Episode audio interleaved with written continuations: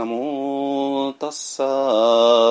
バガバトアラハトサンマサンブッダッサナモタッサバガバトアラハトサンマサンブッダッサナモタッサバガバトアラハトサンマサンブッダッサ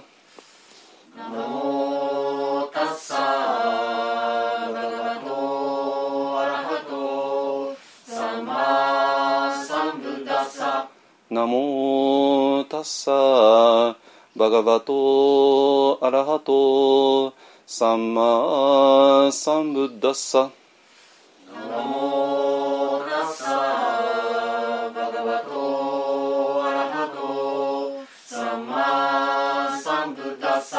ブッダンサラナンガッチャミブータンサラナンガッダンマンサラナンガッチャミダンマンサラナンガッチャーミダンサラナンサラナンガッチャーミサラナンガンサラナンガッチャーミドゥティアンピサンガンサラナンガッチャミ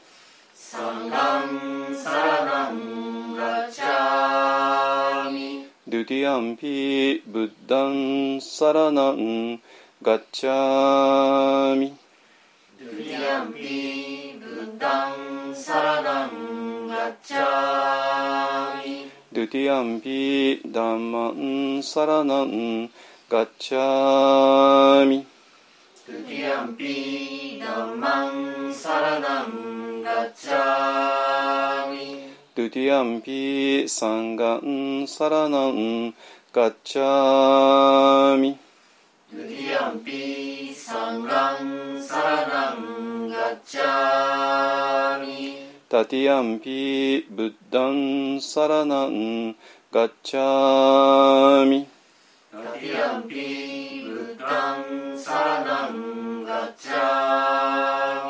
タティアンピダンマンサラナンガッチャミ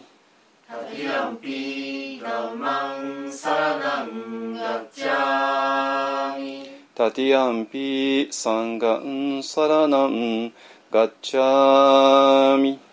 タティアンピサンガンサラナンガッチャーミパナティパタウェラマニシッカパダンサマディアミパナティパタベラマニシッカパダンサマディアミアディナダナウェラマニシッカパダンサマディアミ。アリナダナベラマニシッカパダンサマディアミ。カメスミチャチャラウェラマニシッカパダンサマディアミ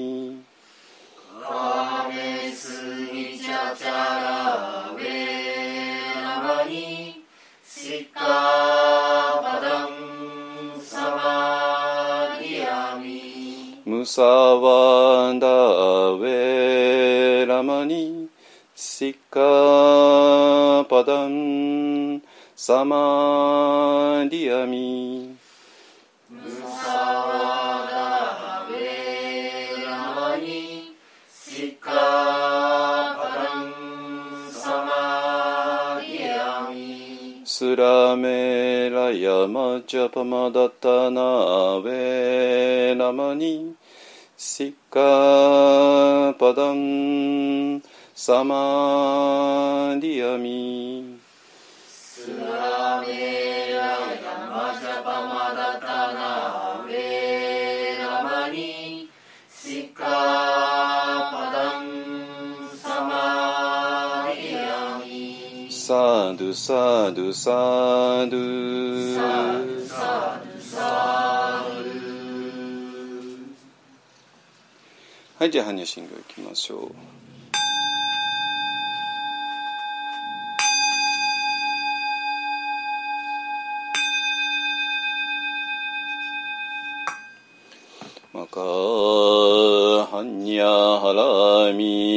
信行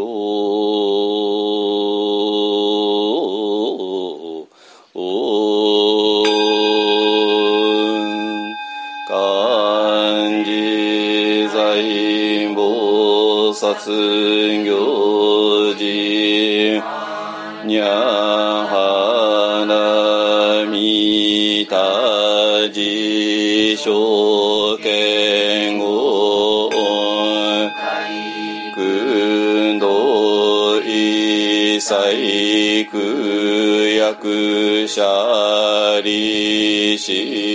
識不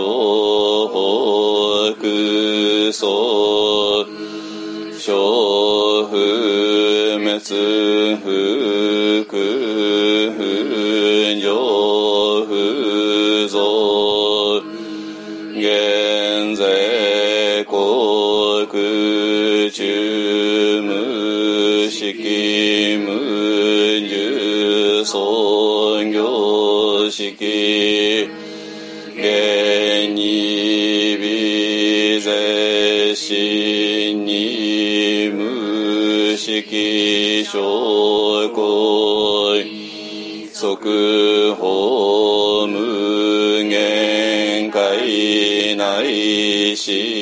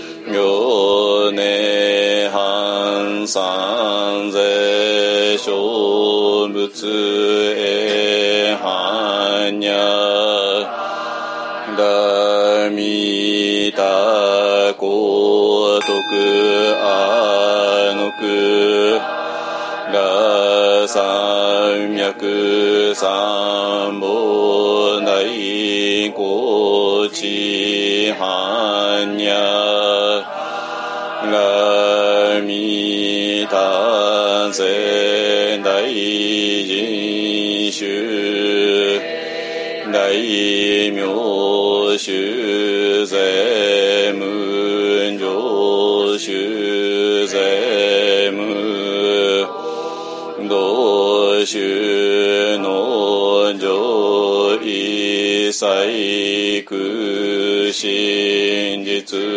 不幸。説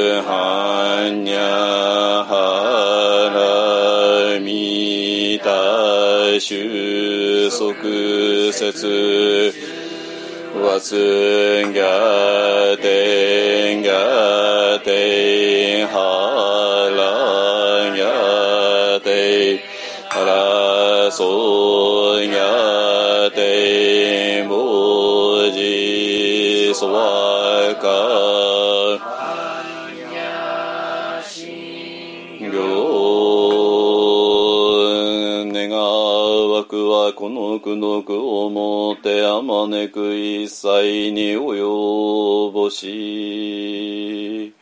我らと主上と皆共に仏道上善こと。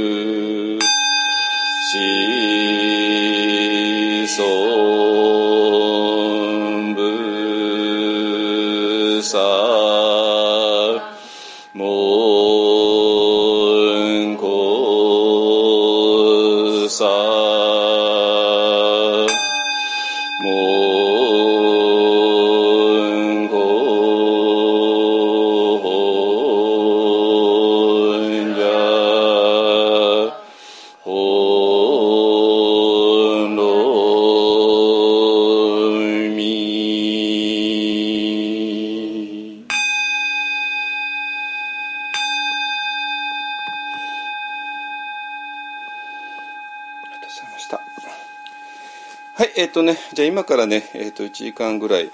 お話しするので、えっ、とちょっとゆっくりした格好をしてください。すいません、ちょっとお茶を用意します。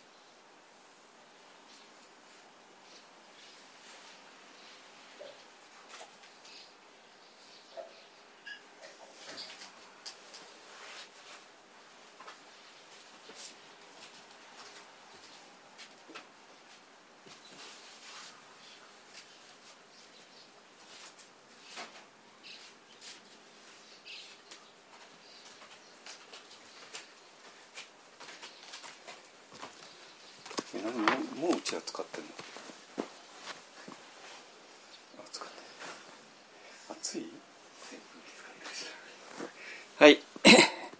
えっと今26.5度ですね。はいえっ、と鎌倉ねえっ、と夜のうちちょっと雨降ってたんだけどあの朝から上がって、えちょっとムシムシしますね。はい。えっと今室温が26度ぐらいあります。去年はエアコンほとんど夏の終わりにエアコン導入したんでエアコンほとんど使わなかったけどね。あのエアコンは、まあ、冬冬の間の暖房として使ったんですけど。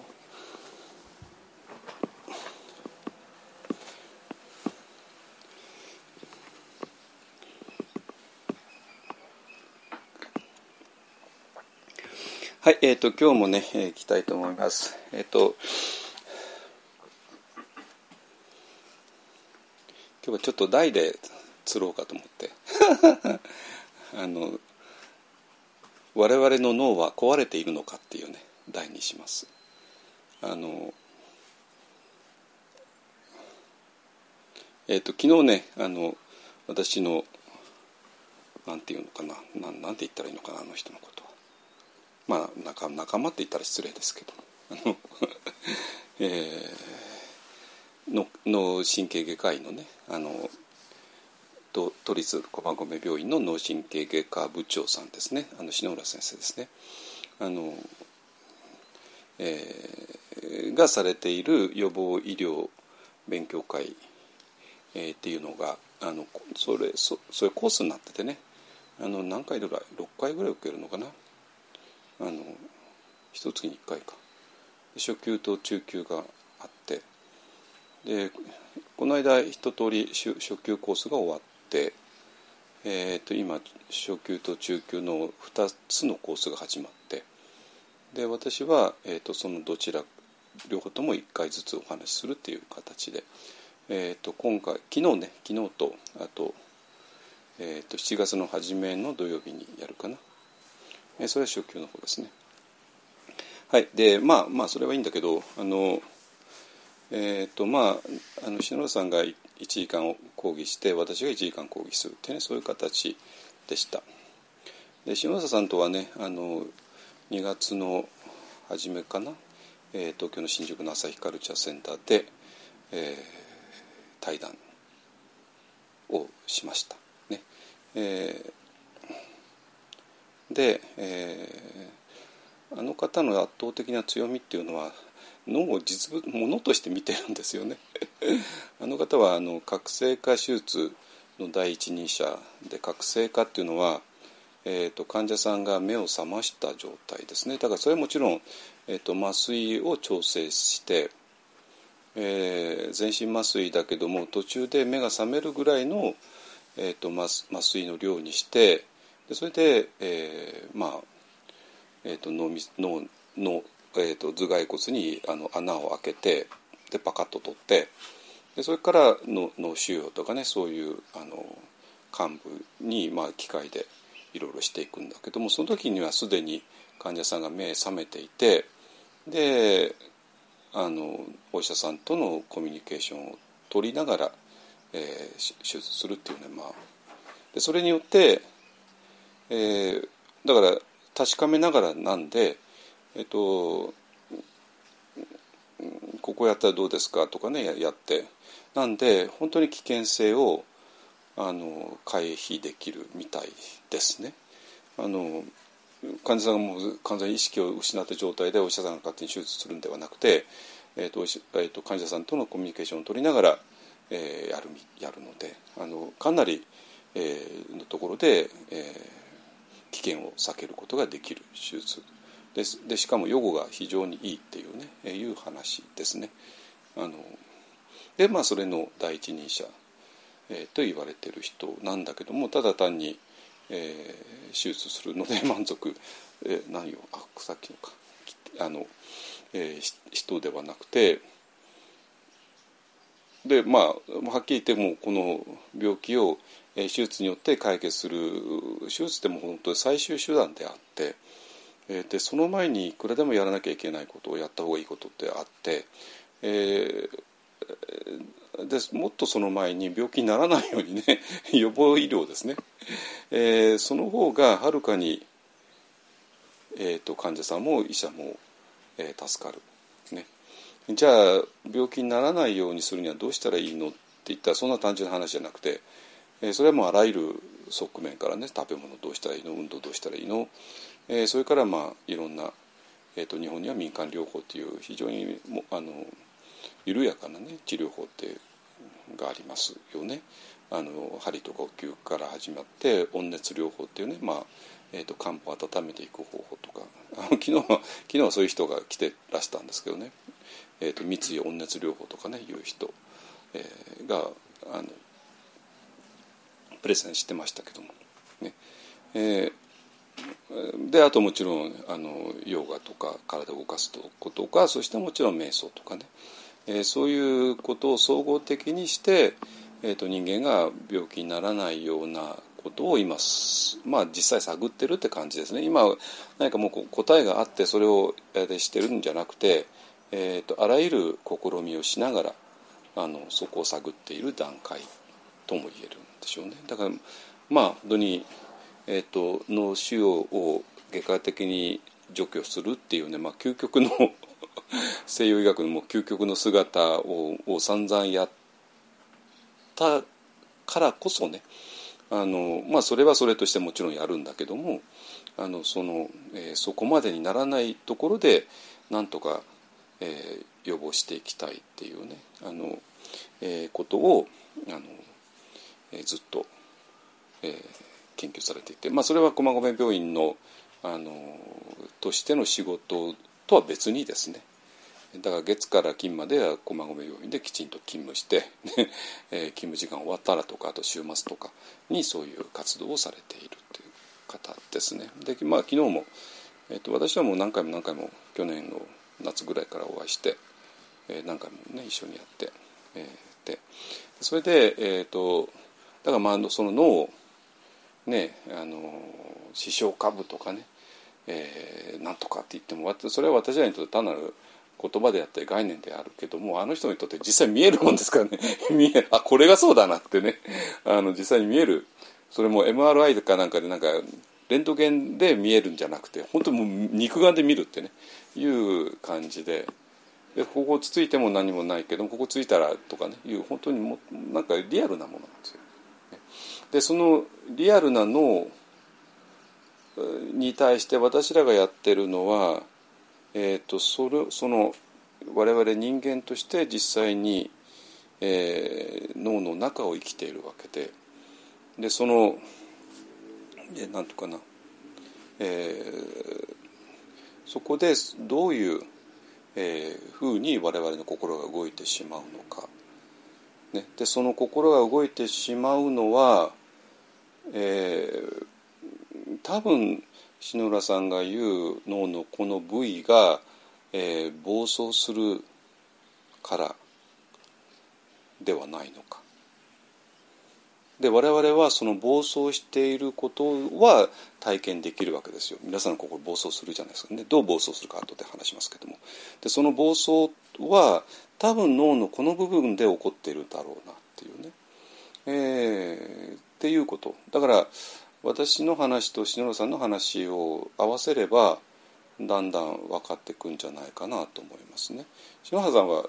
あのただ外から見て「あこの部位があるよね」とかねやって。でもこの部位は皆さんの中では皆さんの心としてはどういうふうに暴走するのか、ね。えー、っていうことはこれはちょっともう脳あの脳科脳外科医ではもうどうしようもなくてこれはまあ私らは脳の内側から入っていかないとね無理ですねだから脳の内側から見ていくのか脳を外から見ていくのかえこれ別にどちらが正しいって話じゃなくて両方必要なわけですよね。あのなんでそれをねえっ、ー、と私はああの篠原さんがまあいろんな脳、えー、科学のいろんな専門用語を使いながら話すのが、まあ、非常に面白い。あそれはわかるわってね。あははは。あのまあ扁桃体報酬系とかね。あの視床下部とかね、まあ、いろんな言葉、まあ、もちろん左脳とか右脳とかね。おなじみの言葉は散々使われるんだけども。でまあ実際にそうなんでしょうけども、えーと、それが我々の心の働きとしてはほらあなたの心暴走するでしょう。でその暴走は多分ここの部分脳のこの部分が暴走してる、えー、とも言える。ね。えー、なんで、えーと、そこをねあの今日はちょっと昨日まあ私の篠さんの話を聞いて私自身が講義して、えー、でその後ちょっと あのいろいろとお話ししてね。あの青山でね。で、えー、今考えていることをちょっとお話しします。だからまあ我々の脳は壊れている。なんか脳は壊れているんですよ。だから我々はこんな苦しいわけね。だけども同時にそれを乗り越える機能がまあ脳の中には備わっている、ね、でこの辺りを、え、ちょっと今日はねお話ししたいと思います。えーで、えーとまあ、それと,、えーと、マインドフルネスとかビパッサナとか、えー、のあの話ともつながるのでだからまあ私が今、えーと、普通のマインドフルネスとかビパッサナえーえー、に対してかなり疑問を呈しているってことは皆さん知ってると思いますけどもそれ、えーと、そこともつながるのね。あちょっと昨日資料作った資料あったごめんなさい。いいですいいです。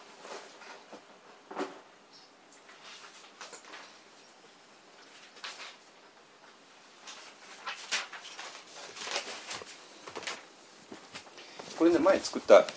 えーえーと、知り合いが作ってくれたものなんですけども、えーとまあ、それもちょっと昨日配って、えーと、お話ししたんでねはいえっ、ー、と分かるかな今日の話はね。あの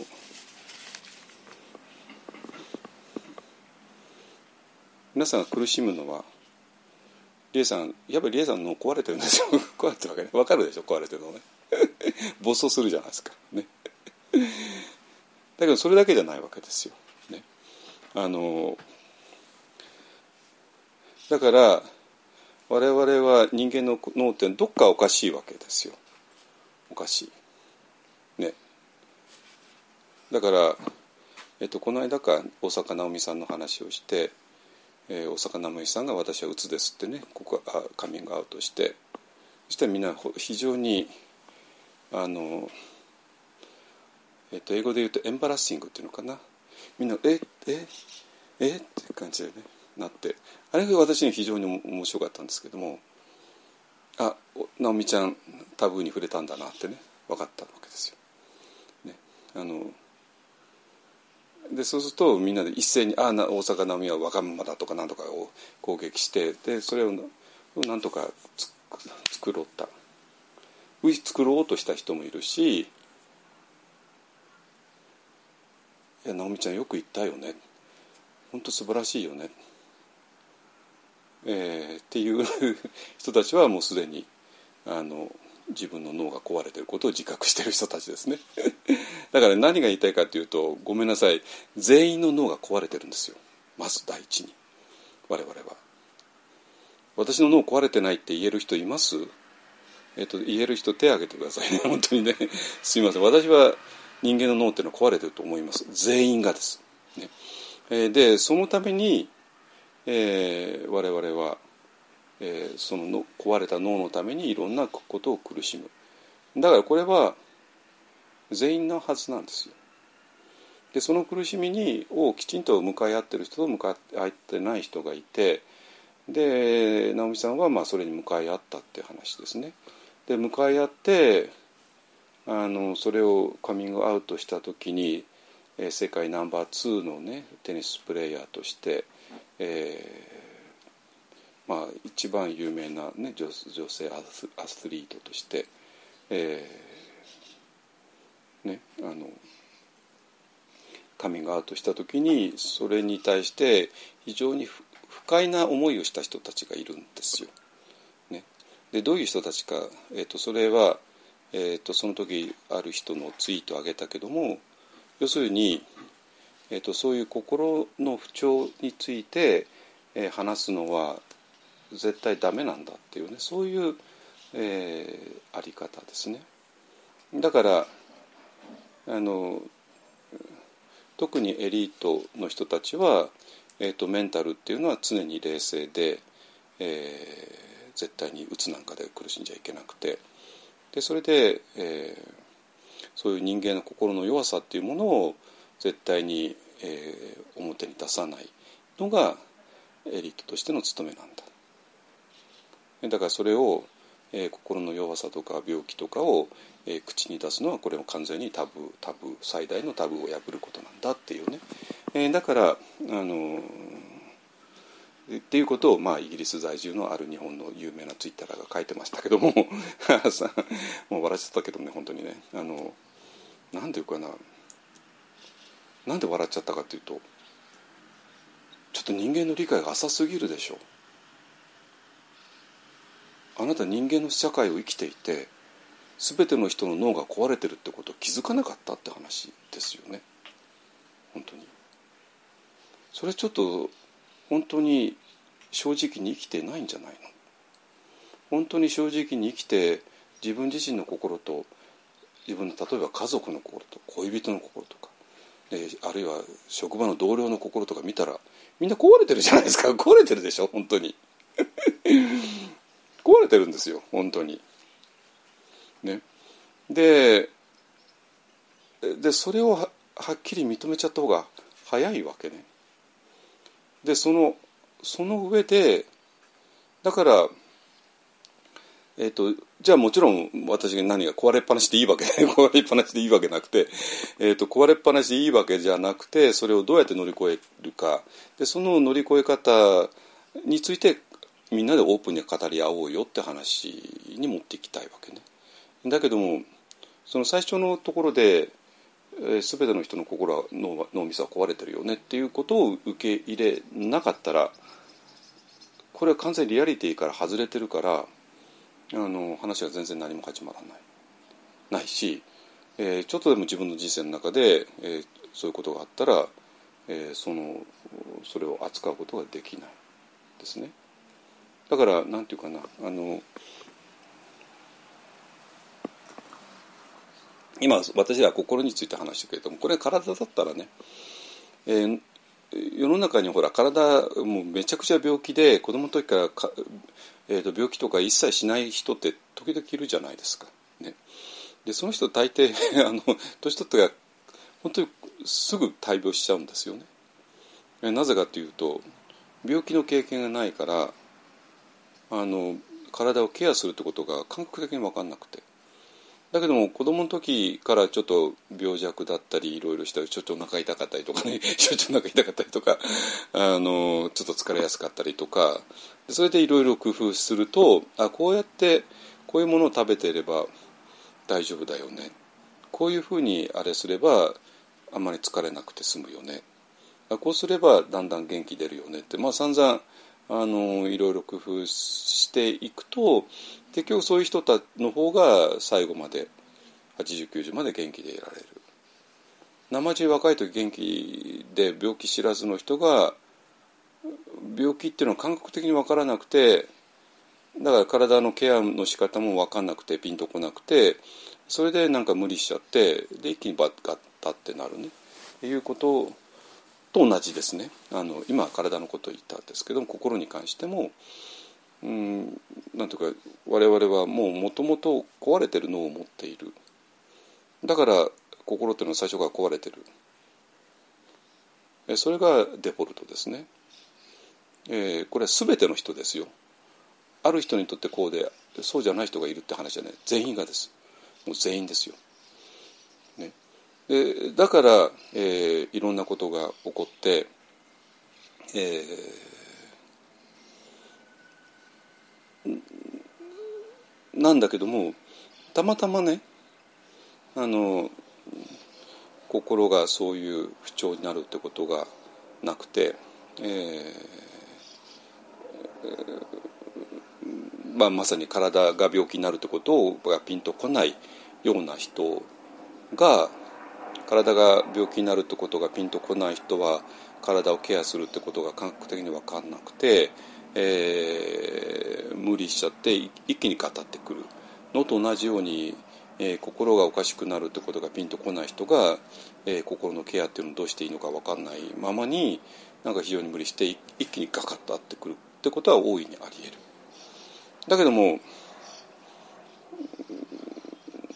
まあ、子供の時から子供子供でもないな子供は10代でしょうね10代ぐらいから、えー、心が いろいろ不調で えー、不調なのが当たり前ででどうしたらいいのかってことをいろいろ、えー、工夫してきた人だったらば、えー、この分かる。で心が不調っていうのは私が特別だからではなくて人間というのはもともと全員が壊れた脳を持ってるから、えー、当然心が不調になるのは当たり前で。でもじゃあ不調になりっぱなしでいいかといういいわけなくてそれだからこそそれをどうやって乗り越えるかっていう話に持っていくわけね。だから別に何言いたいかというと、まあ、体に関してはねもう全員が私らどんなに、えー、今健康そうに見え見えてる人でもやがては本当に年取って病気になって、えー、からは逃れられなくてでどんなね。だからこのいつ何時病気になるかもしれない、えー、そういう体を抱えたこれ全員がですよ、ね。えー、全員がそうだからだからじゃあお互いにどうしたらいいのかを考えようねっていうことで、えーと、社会のシステムがね成り立ってるわけで健康保険のシステムから医療のシステムから全てがね。ね。じゃなかったら健康保険料にねあんだけ払うもったいないよっていうね どうせ出るじゃないですかね。俺は病気にならないから健康保険料あんな払いたくないとかね、えー、でもみんなが、えー、少しずつ健康保険料を払うことによって、まあ、今年は私全然お医者さん病気病院行かなかったから一切医療費使ってないんだけども、えー、でこの私の保険料は誰か今年病気になった人に使われてるっていうね。でそれをみんな受け入れてるわけですよ。なぜかって言えば今年は病院一切行かなかったんだけども来年行くかもしれないし、ね、でその時にみんなが助けてもらえる。だから全員が病気になるかもしれない可能性を全員が抱えているからだから少しずつ毎月払うことで健康保険料を払うことでお互いにねこの部屋にいる人全員が病気になった時に大丈夫なようなシステムを作ろうよねって言ってコンセンサスができてるわけじゃないですか。ね、あのなんだけども、まあ、それはもう全員がいついついつでも我々は病気になっちゃうよねっていうことは分かってるからですよね。だけど体に関してはそうなんだけど心に関してはどうもここここら辺がコンセンサスができていなくて、えー、で大坂なおみさんが「私はうつです」って言った途端になんかみんながざわめいてしまったっていうね。なんでざわめくのってね 別にあの人は世界で一番ね最強の肉体をしてたって最強の肉体と心って全然別の話だからだしましてあんなとてつもないプレッシャーの中で生きてるんだから、えー、心が本当にしんどくなるのは当たり前で、ねあのだからそういういつ何時不調になる心を全員が持っていてで時々誰か病不調になってえこれが当たり前だよねねなんだけども不思議とね人間誰もが肉体的に病気になるよねってとこまで全員認めてるじゃないですか。で認めてでしょ、ね、だけども人間誰でも心は不調になるよねってことは認めてないんですよ実を言うと。でどうなるかというと不調になった人たちをああなんか特別な人たちねってなって、えそういうあここら辺のね私あの、えっと、温度っていうのは分かんなかったんだけども実際どうなのかね。でこの間本当に小坂直美さんのことでああそういう温度だったのねって分かって。だから要するにまあ心が不調になるってことを絶対許さないってね。えそんなこと絶対言うなってね言う人たちがあれ結構多いなっていうこと分かって。うわ、まあ、随分と甘ったるい考え方してるなと思ったんですけどね。要するに自分それは何かで自分は自分は心の不調にならないって言ってるようなもんじゃないですか。わかります？だからあなたは心の不調はあなたはダメな人間ねって言ってる。大阪直美はダメな人間ねって言ってるようなもんなんですよ。でなぜかというと自分は心の不調にならないからって言ってるけどもあら随分甘ったるい考え方してるなと思ったんですけどねあのだから甘ったるいっていうのはあの現実が見えてないという意味ですよ。人間の心のがどれほど脆いものかっていうのが全然ピンときてないって話ですよ。それはちょうど我々の体がどれほど脆いかをピンときてなかったらやばいじゃないですか。ね今今アントニオ猪木さんどうなってるか知ってます？皆さん。YouTube 見てください。知ってる？あ見てあ。わあ、えー、猪木。元気があれば何でもだでできるの人が。まあもう本当にもうゲソッと痩せちゃって。私猪木さんは成田空港で一回会ったことあるんだけども 成田空港で会ったことあるまあ本当にあのまだ元気な頃ですね元気があれば何でもできるって言っていう人で私らの世代にとってはもう本当スーパーマンなんですよあの人はね。あので本当に元気があれば何でもできちゃう人で人なんだけどもまあちょっと本当に今大変なことになってるみたいですねまあでもでもねその姿をねあの人は YouTube に流すんですよ。あの今自分の今の姿をね。私はそれはすごいと思う。だからあの皆さんあ私あのあれリンク貼っているから、まあ、見てください。見て猪木頑張れってね言ってください。ね 本当に元気があれば元気出せってね言ってください。本当に。あのいや本当にすごいことになってますけどね。あのだから人間ではそういう存在になるわけですよ、まあ、最強の肉体をね誇ったアントニオ猪木さんだって、まあ、もちろん年取ることを病気には勝てるわけがなくて、ね、あのね、だからそれを前提に物事を考えていこうよね。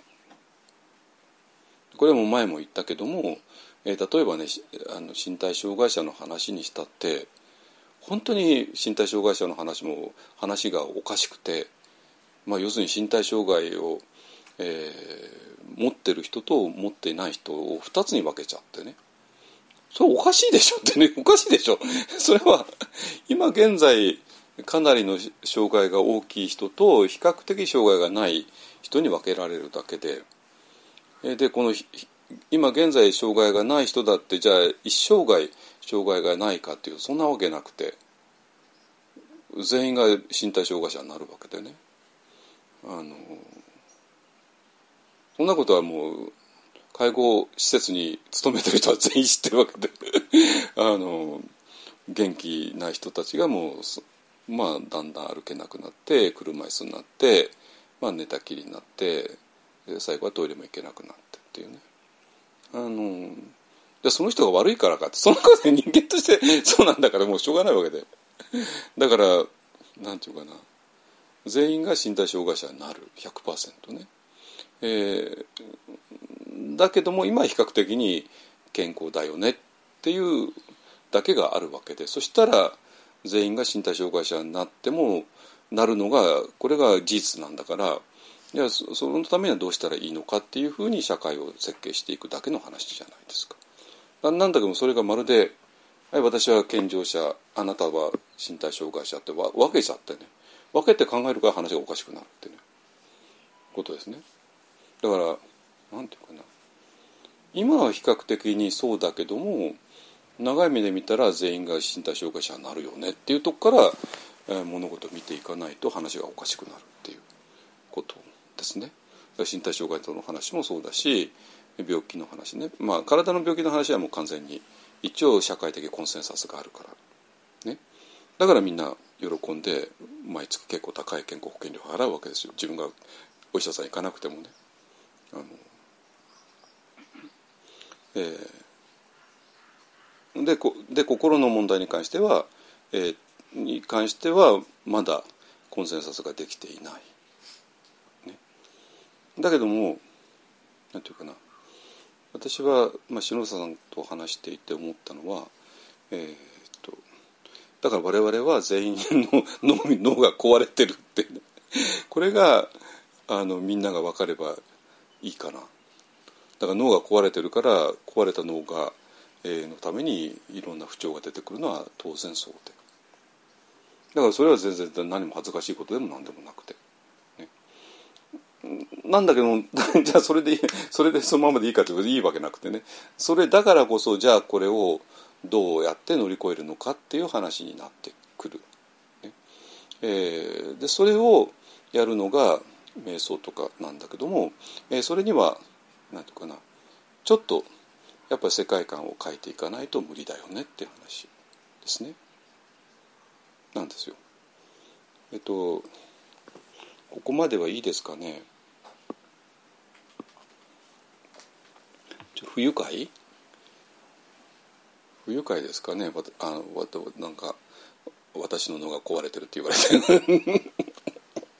いや別にあなたの脳が壊れてるって言ってるわけじゃなくて人間全員の脳が壊れてるって言ってるんですよ。だからそれの中にはあなたも含まれるし理恵さんも含まれるしお母さんも含まれるって話であっ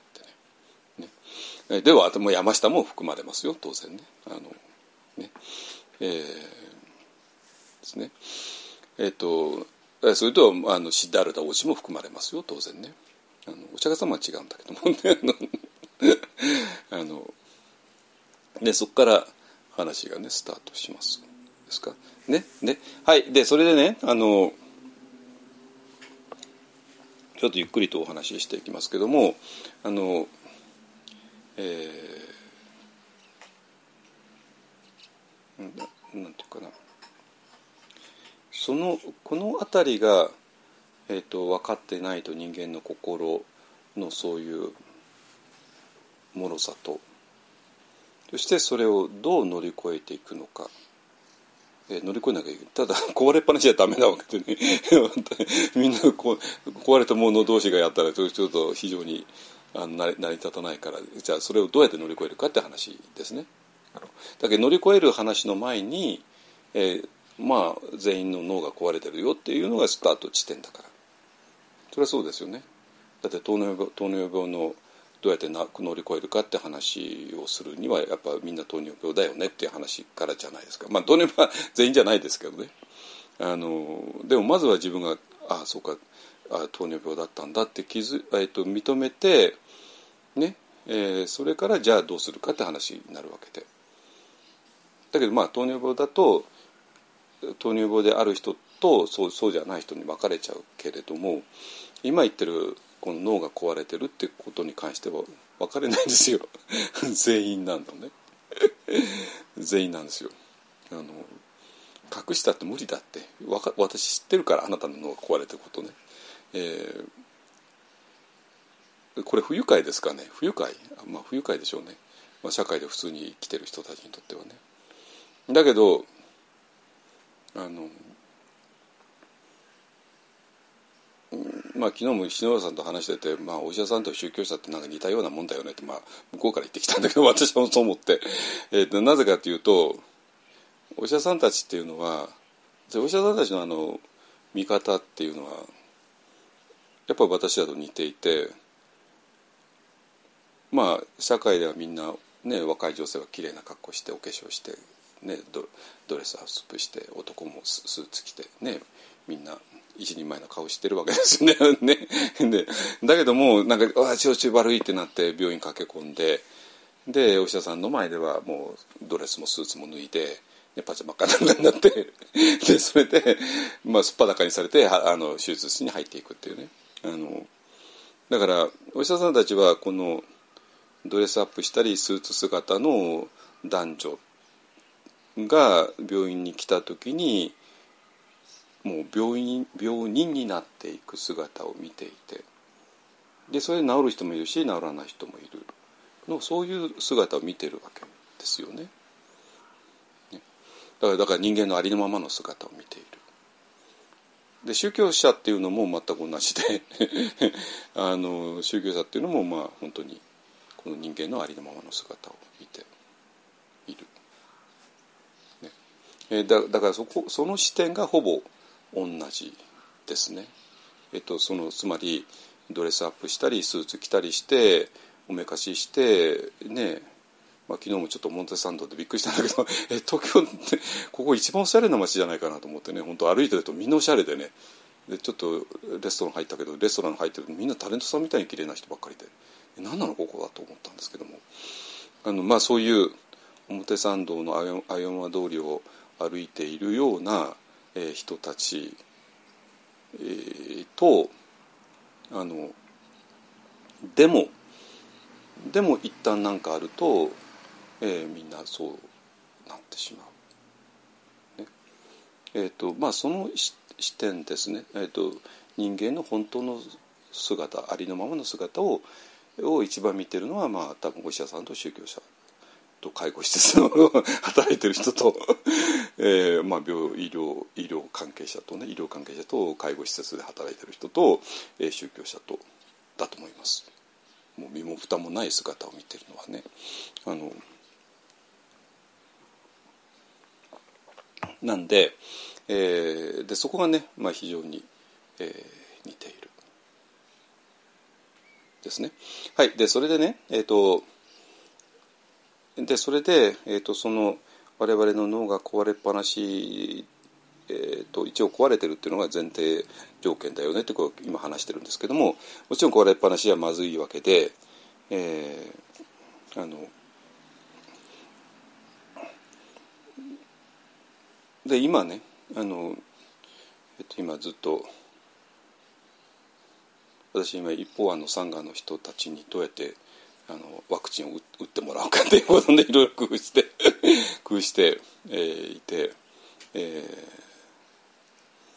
ー、まあいよいよね、えー、っていうのはもう高齢者が大体目処ついてきたんで、えー、64歳以下に今シフトし始めてってねでそうなると本当に、まあ、ももちろん皆さんご存知のように自治体によって全然違うんですよ。あの本当にもう意外なことに東京23区が早くてね、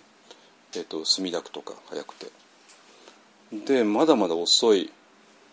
なんか私の知り合いが彦根にいるんですけども滋賀県の彦根にね。で彦根なんてまだなんと高齢者の予約も始まってないって何やってんのよと思うんだけどね、えー、やってまああって、えー、でだだから64歳以下になってくるから、まあ、いよいよあの一方あのサンガの人たちの大部分がそうですけどね。あのえー、となると、まあ、それぞれの各自治体でやるかあとそれとは別に大規模接種センターっていうのが、えー、国としてね東京の大手町と大阪にあってであと別に大阪府が吉村知事がね頑張って、えーと、と大阪ドームかドーム大阪とかいうのかないう場所で、えー、今大阪府民えー、で接種券を持っている、えーと、18歳以上の府民だったら全員受け付けるっていうことね、えーと、もう始まってますね。あの大阪府民の方ねぜひぜひ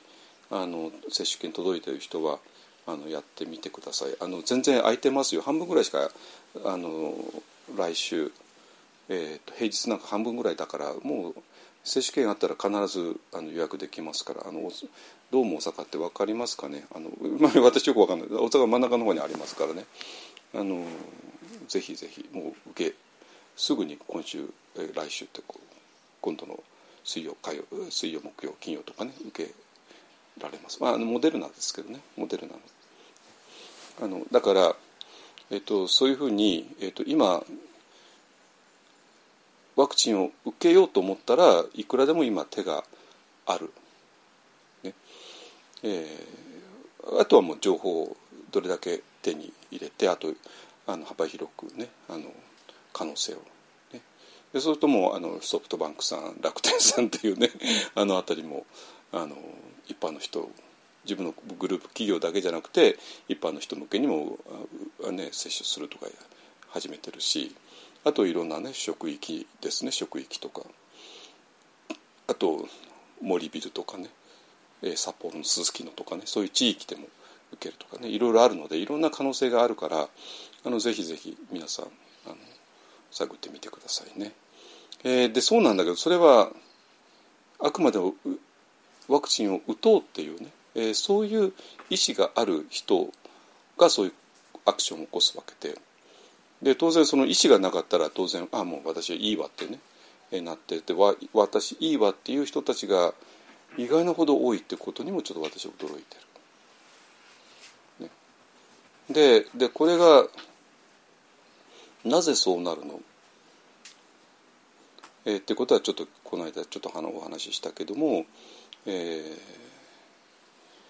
ー、あのまあそれもあ後から今日のテーマと密接につながると思いますけどもこのまあ私らはまあいわゆるの瞑想とかやってんだけども、まあ、瞑想をやってるその横にスピー業界とかね ヨガ業界とかが あってまああのなんか同じようなもんだと思われてるんでしょうけど、まあ、全然違うんですけどもあのこの辺りがこの今言ったワクチンを受けたくない。でその受けたくない理由がワクチンを受けると2年以内に死ぬんだって。とファイザーの元副社長が言ってるって、まあ、そういうデマが飛ぶわけですよ。知ってます？大丈夫？で遺伝子は塗り替えられてね 5G がつつながって、ね、それで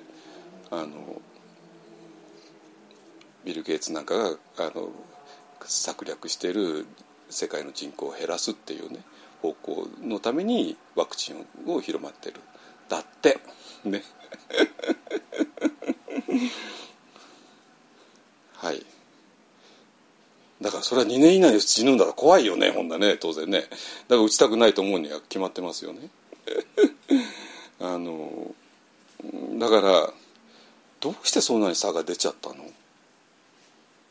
まあつまり、えっと、一方でいよいよ64歳以下になったからえーとまあ、自治体自分の自治体で打つかそうじゃないところでねを打てるかという可能性を探って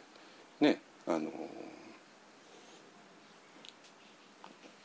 いう人たちといや私は絶対打ちたくないという人たちがいてで打ちたくない理由は何かって言ったらあのワクチン打つと2年以内に死んじゃうからっていうね。でそれどっから言ったらあの YouTube で見ましたとかねなってなってあのとかあの放射能デマで有名だった人が、えー、ワクチンを打つ必要がないとかね、まあ、堂々と言ってますからね本当にね。だから、えーと、そういうワクチン打ったら死んじゃうよねっていう情報っていうのは山ほどあるわけなんですよ。本当に。でそれとえっ、ー、とあのずっと紹介してきましたけどカタリン・カリコ博士ですね。ハンガリーのこのメッセンジャー RNA っていうもの自体をえー、実用化した人ですね。メッセンジャー RNA っていうのがもうすぐに体内に入ると消えちゃうのでそれをなんか脂質油かなんかでくるんで、えーと、何とかして届けるっていう技術を確,、えー、確立してでそれによって、えー、インフルエンザのワクチンを作ろうとしていたところにこのパンデミックが起こってでそれをすぐさま COVID-19 に当てはめたらもうすぐに1か月ぐらいできちゃったって話でしょ。だからそういうなんていうかなまともな話と、えー、ワクチン打ったら2年で死ぬよねっていう デマとかあの YouTube かなんかでもう全部もう流れてるわけですよ。でそれをどうあの区別するのって話でしょ。ね、でそれ区別できなかったらそれはワクチン打ったら2年以内死ぬよねってそれは打ちたくないに決まってるじゃないですか。ね、だけどもそれがあそれ全部インチキだよねってちゃんと見抜けるかどうかの話になってくるわけ。ね、だからワクチンは絶対打たないっていう理由を見つけようと思ったらいくらでもあるこれは現実なんですよ。ですよね。それは分かかりますね。いくらでもあります YouTube でもどこでもね。であの YouTube の怖さは一旦そういう動画を見ると同じような動画を バンバン推薦してくるからあのワクチン2年やったらワクチンで死んじゃうよねっていう動画を見ちゃったらそれと同じような動画が 次から次へと推薦してくるから毎日同じ動画を見ていやこれもう絶対に打ちたくないってなる決まってるわけなんですよ本当に。でも一方であのカタリン・カリコ博士のインタビューとかを見るとそうするとそれと良質なそれを日本人の学者さんが解説した動画とか上がってくる。次から次へとね。だから最初にどの動画を見るかで決まってくる。あのこの動画を見たら同じような動画が推薦されてくる。で別の動画を見たら同じような推薦されてくるからもうあなたはどっちを選ぶの？っていうことでね。で、えー、でその最初の、えー、ワクチン打ったら2年で死ぬよねっていう動画かそれともカタリン・カリコ博士の動画かを、まあ、選ぶわけででその時選ぶのが何かって言ったら、えー、なんていうかなこの現実の世界の中でちゃんと生きていこうよねっていう、えー、考え方なんですよ。でそれがないと,、えーと、スピ業界にただ逃げ込んで、えー、スピ業界のなんか甘ったるい言葉で、まあ、現実逃避して、えー、だけどもじゃあこの,、えーと、この現実をどうやって生きるかっていうことに関する覚悟が一切ない。ないと情報って判断できないじゃないですか。わかります、そうするとワクチン打ったら2年後に死んじゃうよねっていう動画の方に流れちゃう。そうすると同じような動画が 推薦されてきちゃってでその中にズブズブ入っていってしまう。そうなるともうあの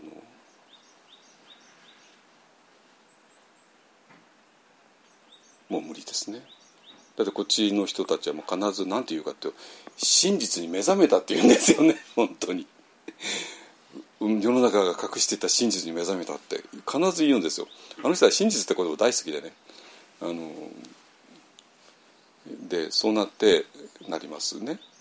でそれがなぜかって言ったらばその、えーと、この瞑想とかスピリチュアルなことではなくて、えーと、この本当に現実の中をどうやって生きていくのかっていうことを本気で考えていなかったらもうあっという間にそこに巻き込まれてしまうっていうことを、まあ、これは言いましたけどね。はいじゃあね、えっとえっと、今日はちょっとそれがテーマじゃなかったごめんなさい。あの前説がちょっと長すぎちゃったんだけどはいじゃあいきますね。あのまあまあ別に今までのが今までもう大体半分ぐらい話したんですけども、えっと我々の心が壊れてる脳みそが壊れてる、えーね、どうもえっと単に壊れてるんじゃなくて何て言うかな本来は脳の中である必要な機能があってでこれはどうしようどうしても必要だったわけですよ。でそうなんだけどもこれが必要以上に機能したあるいは必要以上に暴走したえっていうのが多分真実に近いと思う。つまり脳の中に必要のないものがなんか組み込まれたんじゃなくて、えーと、それはどうしても必要だったから組み込まれたわけでね。でなんだけどもこれがやりすぎてしまうっていうねっていう結果としてでそのやりすぎてしまうメカニズムっていうのもだんだん分かってきてでそしてこのやりすぎるからこれをなんとか止めようよねっていうのも非常にわかるんだけどもそれ単純に止めることはできないでしょうっていうねそういう話なわけなんですよ。ですか？あのねだからえっと篠田さんと話しててやっぱ面白いのはあの何でも言う何回も言うけども篠田さんって本当脳を実際脳を見てる人なんですよ。本当に。脳の脳の頭蓋骨に穴開けて 穴開けてこうやって見見てる人だからね。こうやってグワーってやってね。であここに脳腫瘍があるぞこうやって取るぞってね言う人ですね。あここでなんかあこれが脳下垂体なのねとかね。でで直接あのあの人がまあそうやって話してるわけじゃないんだけど、まあ、私の中でいろいろなあのなんかイメージが湧いてきちゃってでどういうことかっていうとあのあこれもねははあのえっと URL 貼る貼るけれどもえっと熊さんでね？ヒグマさんですよね？あの昨日昨日昨日か。あ一昨日か。一昨日ですね。あの札幌の東区ですね、えー、でヒグマが出現して、えー、夜明け頃からね出現してで大騒ぎになってでお昼11時ぐらいにまあ駆除された、まあ、猟友会の人たちが出てね。いう話ですね。で、えっと、私の知り合いの、えー、私が札幌マインドフルネスの会をやるお寺が、えー、札幌の曹洞宗の宝光寺さんというお寺ね峰の光のお寺ってのがあってで、えーと、そこは、えーと岡玉空港っていうねあの東京で行った羽田空港ですね。東京は羽田空港と成田じゃないですか、ね、で札幌は丘珠空港と千歳になるんですね。だからもともと羽田があって丘珠があってでその後に成田ができて千歳ができたというそういうことですね。あのまあもちろん飛行機を使う利用する人が圧倒的に増えちゃったんでとても羽田じゃ間に合わない。岡田町は間に合わないので、えー、それぞれ成田作って、えーと、千歳空港作ったってねことで。だから岡田町は小さな空港なんだけど今は札幌、えーと、北海道の、えー、他の地地域とね釧路とかなんかとつなぐ函館とかつなぐ小あの、えー、路線をやってるんだけどもでその岡玉空港の中に自衛隊の駐屯地があってでその駐屯地に 逃げ込んで でそれであの有刺鉄線を乗り乗り越えて向こうへ逃げてでしあの草むらに隠れていたんだけども、まあ、見つかったですね。でまあで何が言いたいかというとあそこはね本当に住宅地で、えーと、札幌市っていうのはものすごくでかくて、えーと札幌市と言いながら本当に山の地域があってでそこだと熊が出ても全然おかしくないんだけども、えーと、東区っていうのはそんな場所じゃないんだけどもう真っ平らなところで本当に完全に住宅地になってて熊が出る要素は一切ないところなんですよ。でも出たのは多分なんかあの川沿いに来たんだろうとかねいう話をね専門家はしてましたけどもあので何が言いたいかというと、えー、私らはえーと、熊なんか出るわけないよねっていう、えー、住宅地に普段は住んでるわけですよね。だからそこは安全で、ねえー、だからまあそういう熊なんか出るわけ絶対に出る可能性がゼロの場所そういう場所を人間は作ってきた安全のためにですね。だけども我々が、えーとそういう大きな住宅地を作る前にどんなとこにいたかっていうと熊がいつ出てもおかしくないよねっていう場所にいたわけですよ いたわけですよ。ね、でもっともっと前にだったらはもう町も何もあったもんじゃなくて、えー、本当に、えー、食うか食われるかのあのジャングルの中を生きていた。いつ何時襲われてもおかしくない。ねえー、ところですね。でそれがだんだんと、えー、そういうとこから離れて、えーと、人間だけの世界を作ってでも人間界とその野生の動物たちがいる世界人間世界の方がだんだん大きくなっていくからそこには野生の動物入り込めなかったんだけども今だんだんと日本も地方へ行くと人間があのえー、生活する場所がだんだん小さくなってきて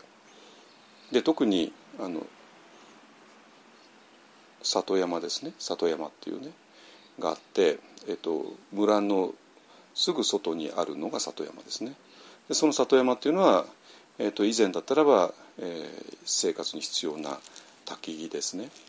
を拾ったりとかいろいろなものをやってで村の人たちがそこへ入ってはいろんなえー、滝拾ったりキノコ拾、えーね、育てたりとかいろいろしてて、まあ、本当に利用してたわけですね。だからまあ人間がもう毎日入っていく、ね、で、えーまあよくねあの江戸時代は実は萩山ばっかりなんだってよく言うじゃないですか。今はあのもう本当日本の森っていうのはすごい木ばっかりになっちゃってて、まあ、その一つの理由が、まあ、あの木を切り出しても全然売れないからあのみんな林業ほったらかしにねしちゃってる、えせいですけどもあの江戸時代はもう本当にガスとか、ね、灯油とかなくて、えー、焚きで持って料理して暖房してた時はみんなが取った結果として萩山が多かったってね、えー、でそれをまあ一生懸命植林したんで今のような日本はね本当に豊かな森の国にななもう一回なったんですけども。だからまあそういう、えー、里山に囲まれていてそその里山は、えっと、人間が入っていくとこなんで動物たちは来なくて。なんだけどもそれが、えーと、そういうことがもう、えー、里山を利用することがなくなっちゃったんでえ人間が入ることがなくなってでその里山まで、えーと、動物たちが来るようになって。でそうするともう村と村のすぐそこまで動物たちが来るようになっちゃって。でそれで、えーと、もうそれを越えて畑にまでやってくるっていうね。まあそれの一番の 最前線があの北塩原村ですけどね。北塩原村は本当に人口が減って、えー、もうどんどんどんどんお猿さんたちに攻めてこられてで畑も畑いくらやったって全部取られちゃうから、えー、工作放棄してっていうのがもう山際がみんなそうなってますね。あの北塩原村ね私らが今何とかしようと思ってるとこですけどもあのえっ、とだから何が言いたいかっていうと,、えーと、我々はそういう非常に危険な場所を普段は生きていて今まで生きてきてでそれをすっかり忘れてたんだけども、えー、一昨日みたいにいきなりヒグマが、えーと、入り込んできて入り込んできたらヒグマがちょっとでも触っただけで人間は怪我をしてしまうわけですね。まあ亡くなった人がいなかったんでよかったんですけども、えーとまあ、そのぐらいちょっと触られただけでこんな顔ね、えー、弱い体だったらばヒグマなんか勝てるわけないわけですね。つまり何が言いたいかというと我々が今までいた場所っていうのは非常に危険な場所で、えー、そのどう危険なのか、えー、危険か安全かを、えー、瞬時に、えー、判断しなきゃいけないわけなんですよ。その判断間違えたらたちまち命を落とすわけですね。だから、えーと何が言いたいかというとえーと、マインドフルネスでね、えー、好き嫌いなしにあの、えー、観察するとかね、えー、好きとか嫌いという反応をしない反応しない練習をしようとかね。あのちょっと待ってほしいってことなんですよ。ちょっと待ってほしい、ね、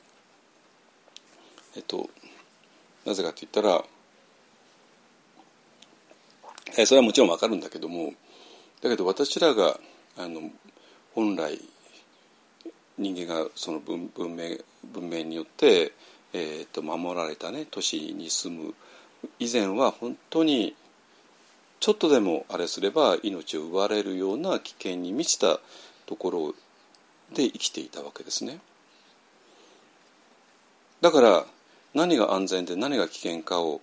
えー、判断するってことは本当に大事なことだった。ただ単に、えーと、好きとか嫌いとか言うと単なるなんか趣味の問題になるじゃないですか 趣味の問題ね。ねでアイドルの A さんが好きなのか B さんが好きなのかとかね、えー、あるいは食べ物の、ね、紅茶コーヒーが好きなのか紅茶が好きなのかとかねあのじゃあね、コーヒーとか紅茶に対して好きっていう反応しないようにしようとかそんな話だったらそんなめちゃくちゃ間が抜けてる話なんですよ。だからコーヒーが好きだろうが紅茶が好きだろうがアイドルとしての A さんが好きだろうが B さんが好きだとかっていうような生ぬるい話ではなくて自分の命を奪うようなものとそこから安全な場所、ねえー、そういう本当にギリギリのところで人間というのは生きていて生きてきていてでそこでえー、我々は判断をしていたわけですね。ですね。でそういうものの、えー、中心になるものが脳の中にはあった。だからそれは絶対に生きていく上で必要だったわけですよ。ね、だからそれを飛ばしていきなり反応しない練習しようよねっていうのは話が全然おかしいわけなんですよ。わかり言ってること分かりますかねねだからいきなり反応しなか反応しないくちゃ、えー、練習なんかしてもらっちゃ困るわけで反応しなきゃダメなわけですよ反応しなきゃ。ね、うわあの自分の命を奪うものは来たよねこれ危険だよねこうすれば安全だよねっていうような反応はしなきゃいけないそしてそういう反応できる、えー、ものが我々の脳には組み込まれていてでそしてこれは絶対に必要なものだった。っていうのはまず第一なんですよ。ね、でえーそれだと脳はまだ壊れてないわけなんですよ。ね壊れてないわけね。じゃあなぜ脳が壊れちゃうかっていうとこれがやっぱ暴走するからですね。本来だったらばあヒグマが襲ってきたよね危険だよねこっち行ったら安全だよねっていう判断をすること自体は正しいに決まってるじゃないですか。ね、でそういう判断できる判断できるものが、えー、脳の中に組み込まれていたとしてもそれは正しいわけですよね。でそれだけだったら脳が壊れてるとは言えないわけですよ。ね、じゃあどこで壊れちゃったのかって言ったらば我々のそれは暴走するねこれは危険これは大丈夫それは目の前のものに対してね目の前から襲ってくる あのヒグマねえっとねあの札幌のおじさんが朝起きて家出たヒグマがいたとか言ってましたもんね。本当にね。いやこれ私らにと冗談じゃないんだけどね本当に。いよいよとね。リエさんが朝起きたらクマちゃんがいたとかねっていうなね。だからえっと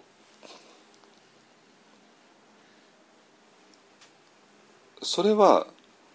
そこまでは健康なんですよ。ね、でそうなんだけども例えば皆さんの脳っていうのはそれだけにとどまらないで未来を予想することができるわけですね。未来を予想する。ね、そして未来を予想した時にまあ明日を予想未来だって明日を予想する。ね。で明日予想した時に、えー、その危険なものを想像することができる、ね、で危険じゃないものも想像することができる。そして、えー、危険なものを想像してまるでその危険なものが自分に襲いかかることも想像できる。わけですね。あれこれちょっとなんか変じゃないですかね。なんか微妙な変なとこが生じてません？ねつまり目の前に 迫ってくるヒグマは危険だよねっていう判断しなきゃいけないしその判断ができるようなあのものが我々の脳には組み込まれていてでそれは正しいわけね。でそうなんだけどもそれはすぐに暴走し始めてえー、その危険なものを我々は勝手に想像することができできるわけですよ。ね、でその想像は何て言うかなすべてが間違った想像ではなくて正しい想像もあるわけですね。ですよね。台風が迫ってくるじゃないですか。ね台風の目がだんだん移動してくるわけですね。そしたら明日明日の午後にいよいよ鎌倉沖からあの上陸するなんて分かったらでその時明日の明日午後に起こることは大体想像できるから、えー、そしたらそのために何をしたらいいのかっていうことを、えー、準備するこれまあここまで正しいじゃないですか。だから目の前の危険を判断す危険だと判断すること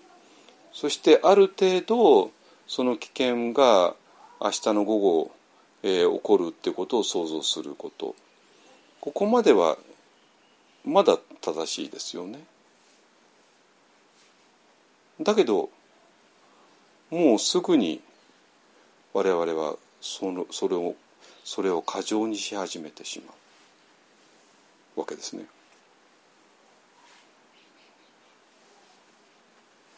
受験生が、ね、自分が不合格になることを想像する。は大変だと思って勉強する。ならいいっていうわけですよね。ならまあいいじゃないですか、ね、勉強しなかったらあの不合格になるよねって、ね、だけどもその不合格になるのをあまりにも想像しすぎちゃってでそれでもパニックっちゃってで勉強も手につかなくなってでそれで勉強しないんだ不合格なんでこんな平気でやるじゃないですか。これはバカみたいじゃないですか。ね本来だったら不合格になるかもしれないから勉強しなきゃっていう方向に行くんだったらいいんだけども不合格になるのがあまりにも鮮やかに想像されちゃってで本当に自分は不合格で。でそれでもう体が動かなくなっちゃって。でそれで実際に、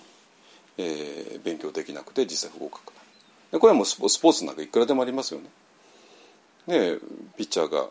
打たれるかもしれないってね 想像して。それでもあのこわばっちゃって。でそして全然力のない球を投げたら打たれるに決まってるわけで、ね、だからあの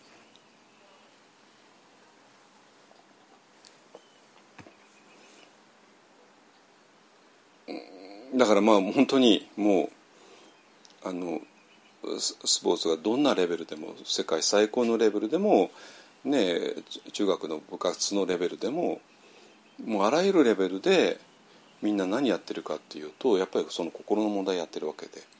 それでこのメンタルをどうトレーニングするかっていうことでね またいろいろやってますよねメンタルトレーニングってことでね。なぜかって言ったらばこの心が勝手に暴走しちゃって暴走することによってもう身動き取れなくなるからですね。だからこうすればメンタル強くなるよねってそんな話をしてるんじゃないんですよ。そうじゃなくて、えー、私らの心っていうのはもうえっ、ー、となんていうかな、えー、そのこの暴走するってもうしょうがないわけねどうしても。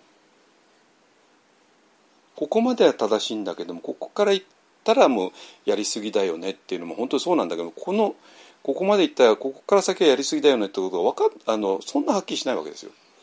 だから受験生が、えーと、不合格になるかもしれないって思って、えー、一生懸命勉強するまではいいんだけどもあまりにもそれを想像しすぎることで勉強できなくなって本当に不合格になるのがいくらでも起こってくる。ね、ピッチャーが投げられ打たれたら困るっていうんで一生懸命ピッチング練習をするならいいんだけども肝心な時に打たれたら困るってと思う 打たれてる姿が想像できちゃってそれで体が硬くなっちゃって本当に力がない球投げて打たれちゃうっていうね。これ山ほどあるわけですよ。本当に。ですよね。だから、えーと、本来はちゃんと機能するための機能がどっかのレベルで必ず過剰に働いて過剰になった時に今度は自分を傷つけてしまうわけね。で私が脳っていうのは本来壊れてるっていうのは、えー、そういうことです。なんていうかな最初は本当に必要なものだったんだけどもすぐに過剰に働いてしまって過剰に働くことで、えー、かえって自分を傷つけてしまうな脳が壊れてしまう。ね、でそこからそれでえー、もうあの人生ぐちゃぐちゃになるのはもうもう目に見えてるじゃないですか。ねあのじゃあどうしたらいいの？となるともうここだけでは無理なのねこのレベルでは。いやレベあのでそうするとあの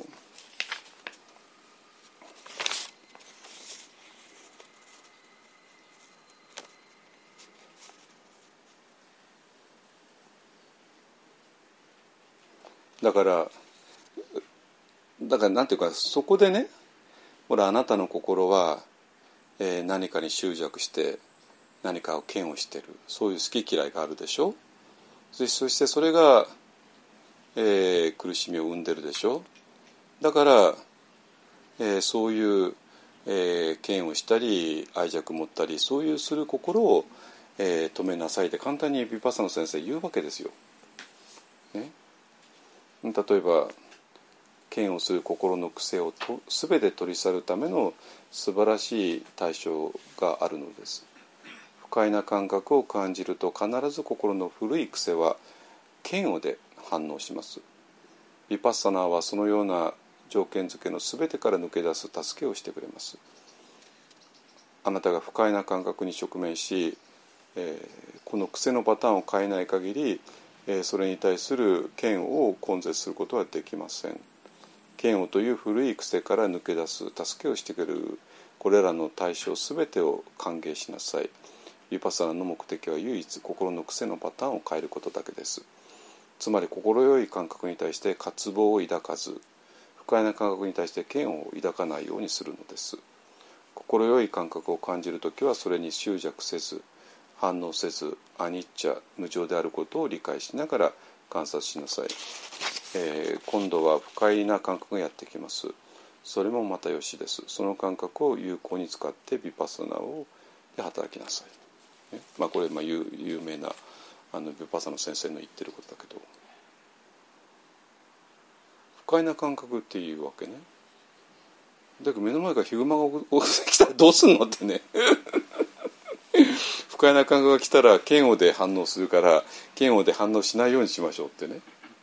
だけどヒグマが来た時に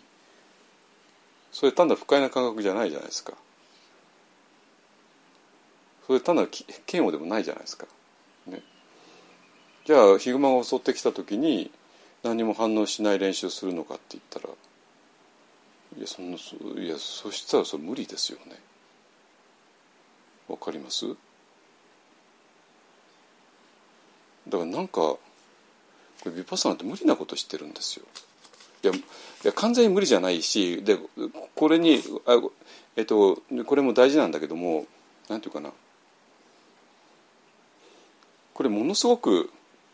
人工的だって分かります？つまりこれはまずヒグマが襲ってこない場所を設定してるんですよ。わかる？ヒグマが襲ってこない場所ね。でそこで不快な感覚とか快い感覚が来てでその不快な感覚に対して嫌悪快い感覚に対して愛着。そういう反応をしないようにしましょう。それがヴィパッサナーなんだよっていうけどもこれものすごく人工的じゃないですか。これこれ人生で使えます？だって皆さんはヒグマが襲ってるところにいるじゃないですか。実際に。ねえ。そのヒグマが実際のヒグマだったりヒグマみたいなものだったりね。わけでで実際に皆さんはヒグマみたいなものに囲まれてるでしょ。ね。だからそれに対してその、えーと、不快な感覚に対して嫌を抱かない、えーと、かいあのいい感覚に対して愛着を抱かない、ね、渇望と嫌悪ですね、渇渇望っていうのは、えーと、普通の欲望よりかもっと強い欲望のことを言っていて、ね。えー、抱かない。いやこれ無理でしょ。っていう話なんですよ。だったらそうなると皆さんはヒグマやヒグマみたいなものがいる場所では生きていけなくなるんですよ。だから当然そういう場所から、えー、逃げて非常になんかどっか逃げた場所で、えまあもう具体的にヒグマとかヒグマみたいなのも襲ってこないだけどまだちょっと,、えーと、と不快な感覚と心地よい感覚があってそれに対してえー、反応しない練習をするそれがヴィパサナなんだって言ったってこれ人生に役に立ちます？無理でしょこんなものは。だって本当にヒグマっていうのは実在するんだしヒグマみたいなものねまあ実在するんだしでそれに対しては危険だって思ったりあこっち行ったらヒグマがいないっていうふうに思ったりするのは当たり前なことじゃないですか。ねで当たり前のことなんだけども、えーと、私らが今見たようにそしてそれがすぐに、えー、暴走してしまう。つまり、えー、明日の夜明日の午後にヒグマが襲って、まあ、台風が襲ってくるね、えー、それは予想できる。だから、えー、明日の午後台風来そうだからこうこうしなきゃっていうことは正しいわけね。だけどもその予想もいくらでも、えー、暴走してしまう。受験あの試験に落ちるかもしれないっていうことで、えー、それで勉強につながるんだいいけどもいくらでも暴走していってもうどうにもならなくなる。ね、でそういう話じゃないですか私らが置かれた状況は。だからビパッサの先生たちが言うことは恐ろしく特殊な状況でしか成り立たなくてあの普通の人生を生きていく時にはそうじゃないってことですね。でもじゃあ問題は我々はどう生きたらいいのかっていうことで、えー、いいですか、えーと、今までの話を説明すると、えー、実際に我々はヒグマがいる場所を生きている。そしてヒグマのようなものが生きている場所を生きている。そしてそれに対して、えー、ヒグマは危険だとか、え、こっち行ったら危険じゃないとか、え、そういう判断する能力を我々の脳は持っている。そしてそれは全て正しい。でそしてその脳はいくらでもいろんなことを想像できてでその想像はある程度までは正しい。っていうか想像しなきゃいけない、ね、だけどもそれはすぐに暴走してしまってでその暴走し始めるともうブレーキが効かなくなってしまう。でそうするとね過去の失敗を思い出してこの失敗をしないようにしようっていうのはものすごく正しいことだし、ね、なんだけどもこれはもうすぐに暴走しますよね。どう暴走するかっていうとあなたが失敗した場面が何回も何回も何回も何回も何回も何回も出てくるっていうね あなたが侮辱された場面が何回も何回も何回も何回も何回も出てくる止まんなくなるんですよ本当にだって我々もう何十年生きてきてるんだからこの何十年の間に山ほど嫌なこと起こったじゃないですか。ね、その嫌なことを一時思い出そうと思ったらいくらでも思い出して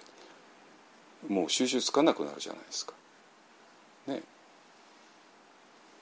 でかあの未来のこともいろいろ心配したらもう収集つかないわけですよ。ね、だから本来は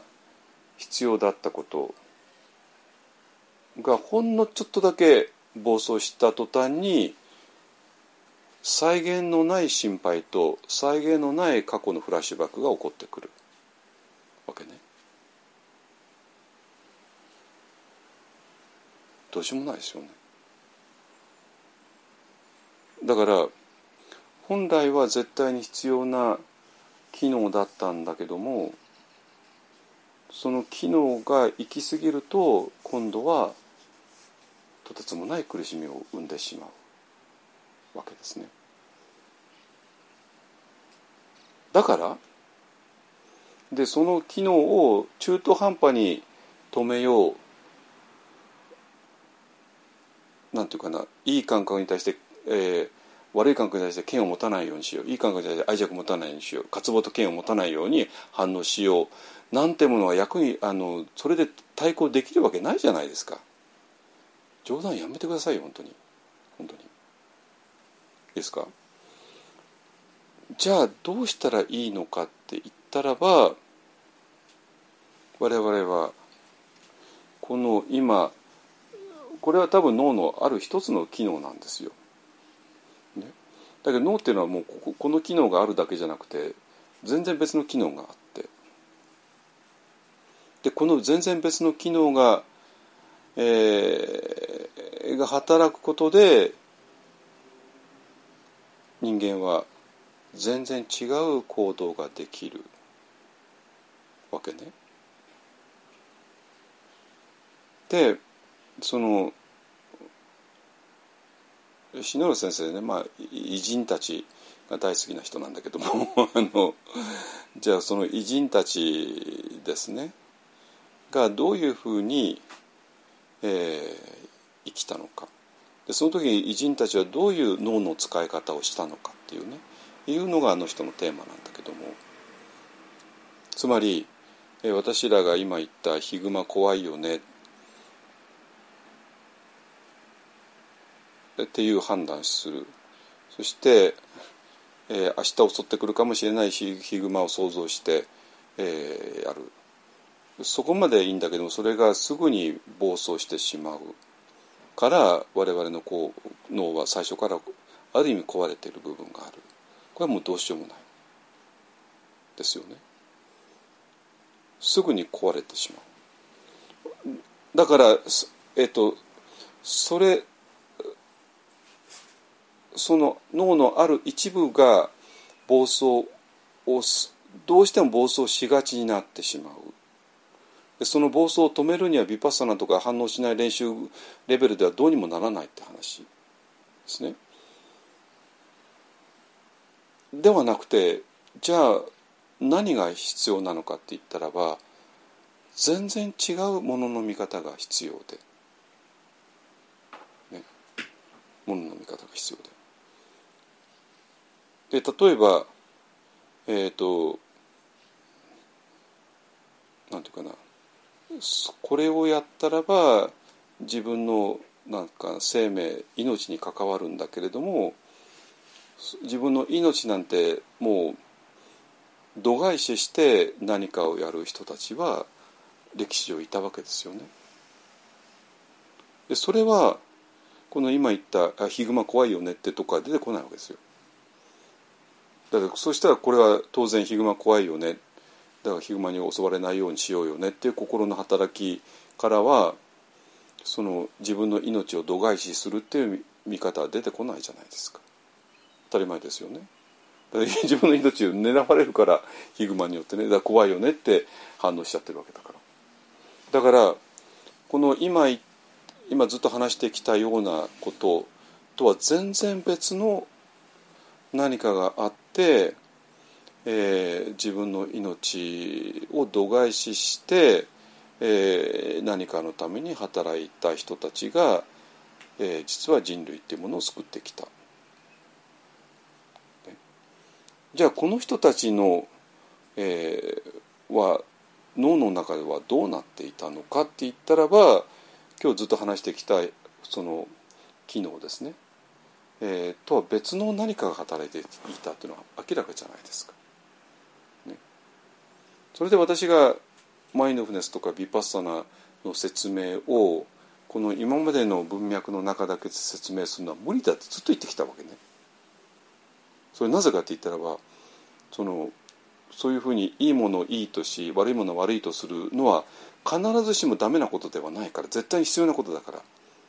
だから不快な覚に対して嫌悪を抱いたりいいものに対して愛着渇望を抱いたりするのはある程度仕方がないっていうところが大事なことでだけどもそれが暴走しちゃうからそれが苦しみを生むっていうのはその通りだけどもだからといってそれをじゃあ反応しなければいいって話では全然ないってことですね。だから今までのマインドフルネスとかビパッサナの説明の仕方っていうのはやっぱり私には納得いかないと言ってるわけ。わかりますかね？はい、でそれでこの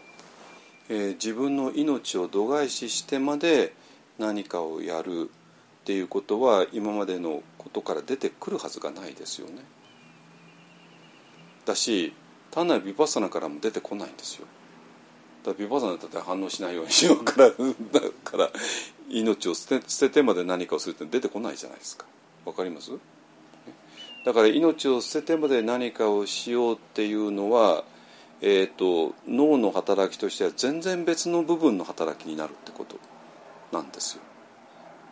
でその部分がどうも脳の中にはあるよねっていうことを、まあ、篠浦さんみたいな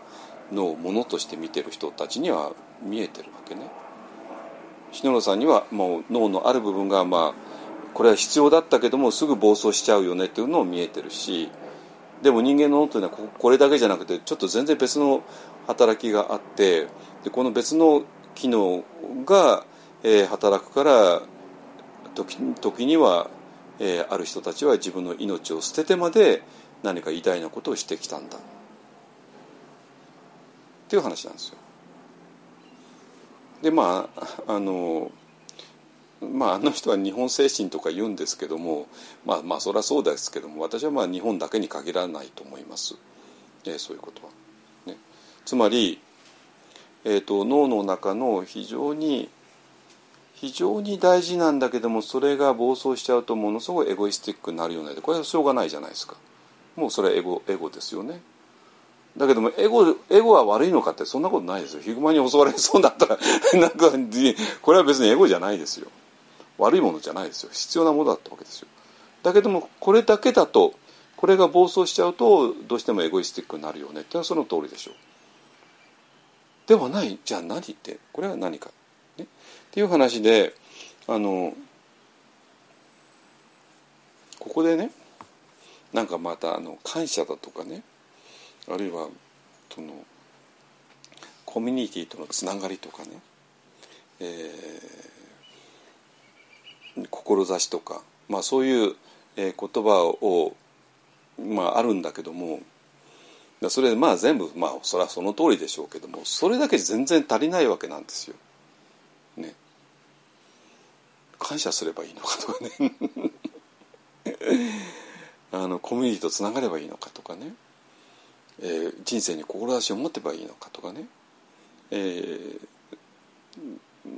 ていう話でしょ。話ではない。そういうのは単なる結果であってじゃあどういうその今まである脳のある部分が暴走することによって非常に苦しくなるんだけどもその部分ある部分はどうしても必要なもので。でもそのその部分ではない何かがどうしても必要だ。じゃあそれは一体何なのっていうところで、えー、これはやっぱり一本が言う二重構造っていうことを持ち出さない限りまあ無理だと思います。説明は。だからまあなんか何回もねあの庵野監督に出てもらうけどもあのまあヒグマの代わりにゴジラでいいじゃないですか。ね。ゴジラが襲ってくるんですよ。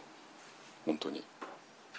いやだってそゴジラそこからそこから上陸するんだから 稲村ヶ崎から上陸するんだから。稲村ヶ崎から上陸してこの一本案を踏み潰していくんだからあのそのゴジラに対して怖いって思うのは当たり前で。ね。ゴジラが襲ってきたら逃げなきゃいけないわけですよ。ね、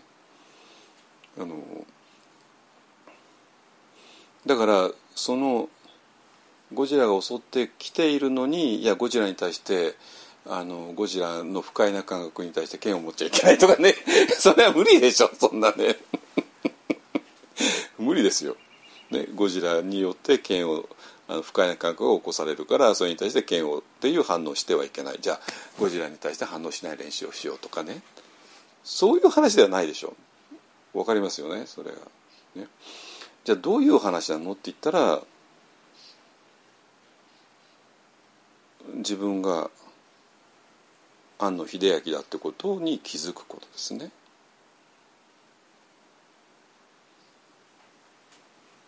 やあるいはまあ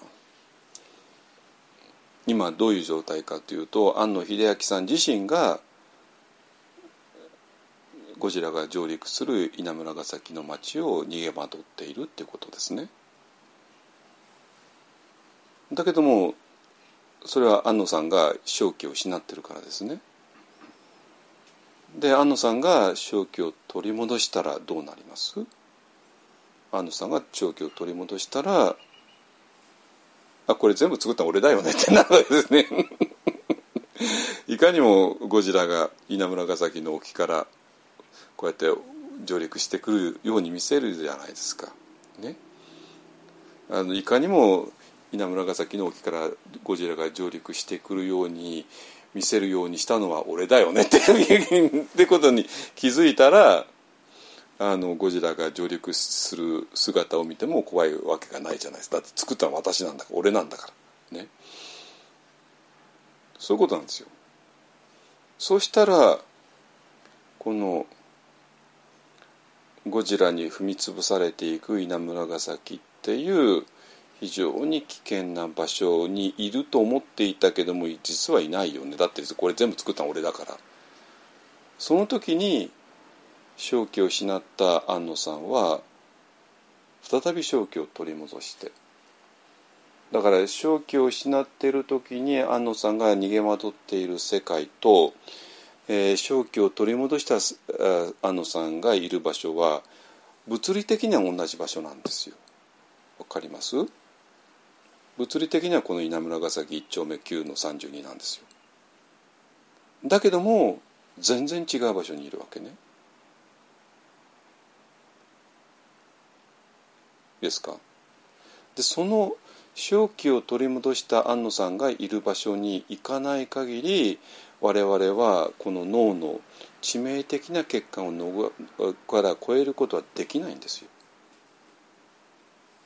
ただ単にゴジラが不快な感覚を引き起こすからそれに対して嫌悪で反応しないようにしようった無理じゃないですかそんなものはね。無理ですよ。ね。そうじゃない。そうじゃなくて我々が再び正気を取り戻してこれ全部作ったのは俺だよねっていう正気を取り戻した上で、えー、ただだって自分がどれほど苦労していかにもゴジラが稲村ヶ崎の沖合から上陸してくるように見せか見せるようにしたかっていうのは工夫したのは俺なんだから。ね、そしたらもうそれを見ても不快な感覚も嫌悪することも一切ないそしたらヴィパサの先生が言ってることが実は100%成り立っちゃうって話なんですよ好きや嫌いっていう感覚なしにゴジラを観察する100%ヴィパサナが成り立っちゃうわけねだからヴィパッサナやマインドフルネスの無理っていうのはこの次元が変わらないところでやろうとしてた無理なんですよ。そして次元が変わっちゃえばそれは成り立つ。でその、えー、もう100%のエクワニミティが成り立ってしまう。ね、だから我々がある次元にいる限り我々は脳の致命的な欠陥を抱え込んでえー、脳が壊れた状態で生きていかなきゃいけなくてどうしても苦しい。ね、だけども我々が次元を超えた時に、えー、我々はこの脳の血管を完全に乗り越えることができる。でそのそういう次元を超えたところで、えー、正気を取り戻した安野さんが、えー、ゴジラを見る見ているでその視線がマインドフルネスでありヴィパサナなんだけどもでそのその時じゃあ安野さんの脳のどの部分が働いているかって話なわけねそれは全然違う場所なんですよ。違う場所なんですよ。でそういう場所がどうもあるらしいっていうことに、えー、篠田さんはまあ見えてるんでしょうね。だからまあ私らから言うとまあまああくまでそれは脳の脳っていう物質がそこを通ってるってだけの話で別にそこの脳のある物質的なもののところにその秘密があるってわけじゃそういう考え方は私はしないんだけども、まあ、確かに脳の中の2つの機能のところを通って、えー、うわ怖いっていうのと、えー、正気を取り戻した庵野監督がゴジラを見つめる視線えー、それが働いているもう一つの場所っていうのがどうも脳の中にはあるらしい。まあそれを、まあ、今の私はもう特定できるわけないんだけども あのですねだから今までのそこ最初に話したものだけだと我々は我々全ての脳は壊れている。だけども正気を取り戻した庵野監督の脳はもう壊れてないんですよ。わかります？結局そこだと思いますね。はいえーと、となんていうかな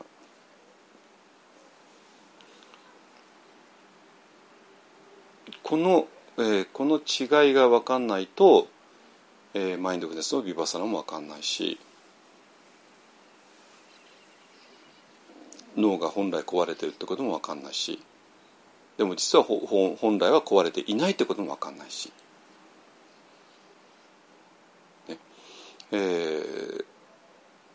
ー、そして壊れた脳のままに、えー、散々苦しんできた私の人生っていうことの理由も分かんないし。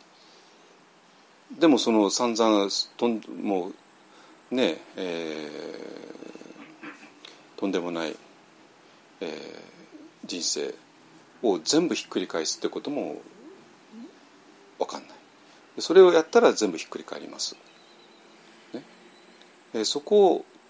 見てください。昨日もねあのある女性の参加者が先生の話聞いてたら自分がずっと映画の主演女優だったことが分かったっていうね。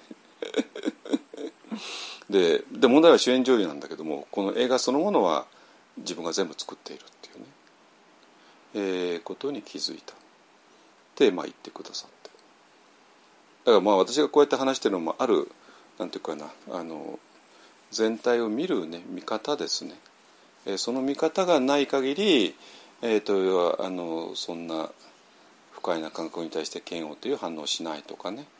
えー心よい感覚に対して渇望という反応をしないっていうそういう反応しない練習をするのがビパサナとかマインドフネスだでは対抗できるわけがない。札幌の東区を徘徊するヒグマや山崎の沖合から上陸してくるこちらに対してですね。はい。えーいいですかね。はい。じゃあね、えっ、とそこまでであのしましょう。で今日の題は、えーまあのまあ、こ壊れてる脳がね、あとまあちょっとあの具体的なテーマは後で考えますけどもね。はい、っていうことです。えっ、とね、篠原先生とのね、あの対談はどんどん進んでいきますのでね。あのまたお知らせします。えっと、四具星眼というのをね、読んでいきましょう。四条無変星眼道。主上無変星眼道。人星眼断。訪問無料誓願学仏の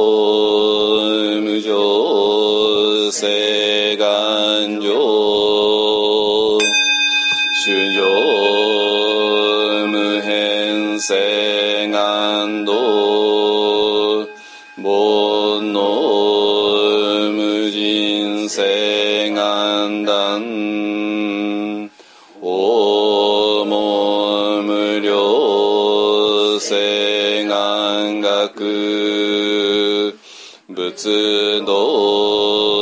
無常性。